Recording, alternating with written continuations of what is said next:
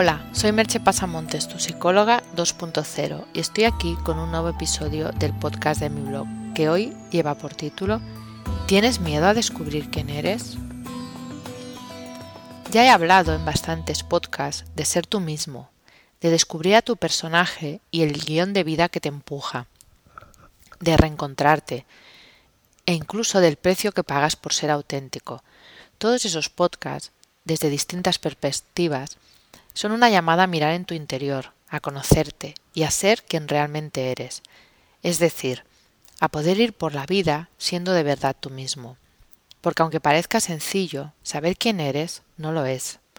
Para conseguirlo, hay que ir sacando una a una todas esas capas que nos hemos puesto, esas que construyen nuestro personaje y que hacen que muchas veces hayamos perdido el contacto con nuestro verdadero yo. Pero a esa dificultad se le añade además el miedo que a veces nos provoca descubrir en nuestro interior algo de nosotros mismos que no esperábamos, o descubrir algo que nos indique que no estamos en el lugar adecuado y que por tanto, para sintonizar con nuestro interior, deberíamos hacer cambios en el exterior. Para ilustrar esto de lo que estoy hablando, creo que sería bueno escuchar este cuento clásico de la India. Al atacar a un rebaño, una tigresa dio a luz y poco después murió. El cachorro creció entre las ovejas y llegó él mismo a tomarse por una de ellas, y como una oveja llegó a ser considerado y tratado por el rebaño. Era sumamente apacible, pacía y balaba, ignorando por completo su verdadera naturaleza. Así transcurrieron algunos años.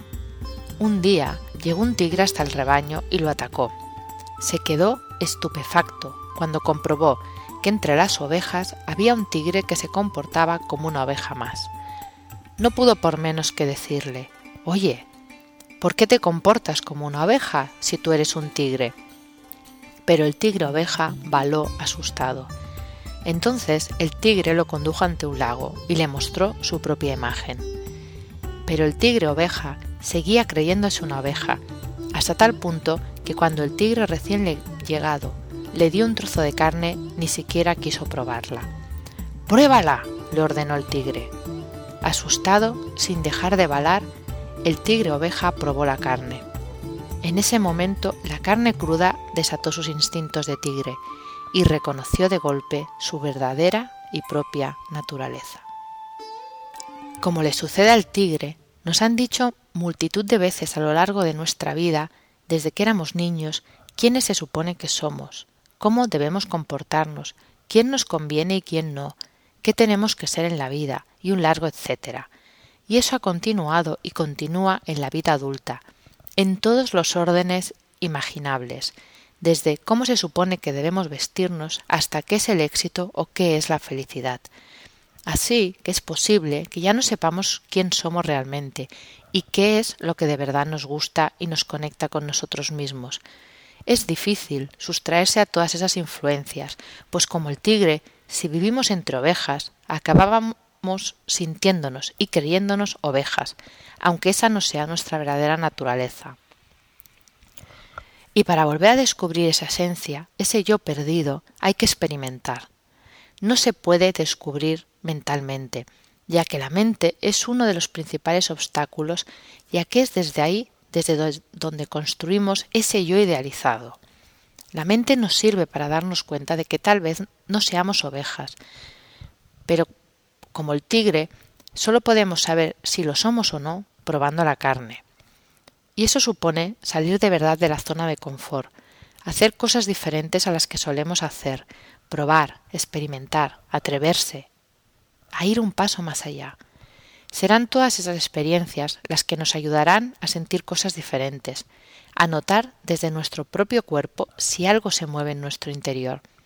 No es un camino fácil, ya que la tendencia es buscar experiencias que nos confirmen que somos ovejas, pero es un camino que puede hacerse. Y aunque parezca que barro para casa, mejor que lo hagas con ayuda externa. Yo misma es lo que hago para seguir trabajando en mí misma, buscar ayuda externa pues solo otro tigre puede ayudarte a ver que tú también eres un tigre. Te dejo con una pregunta. ¿Te atreves a descubrir quién eres?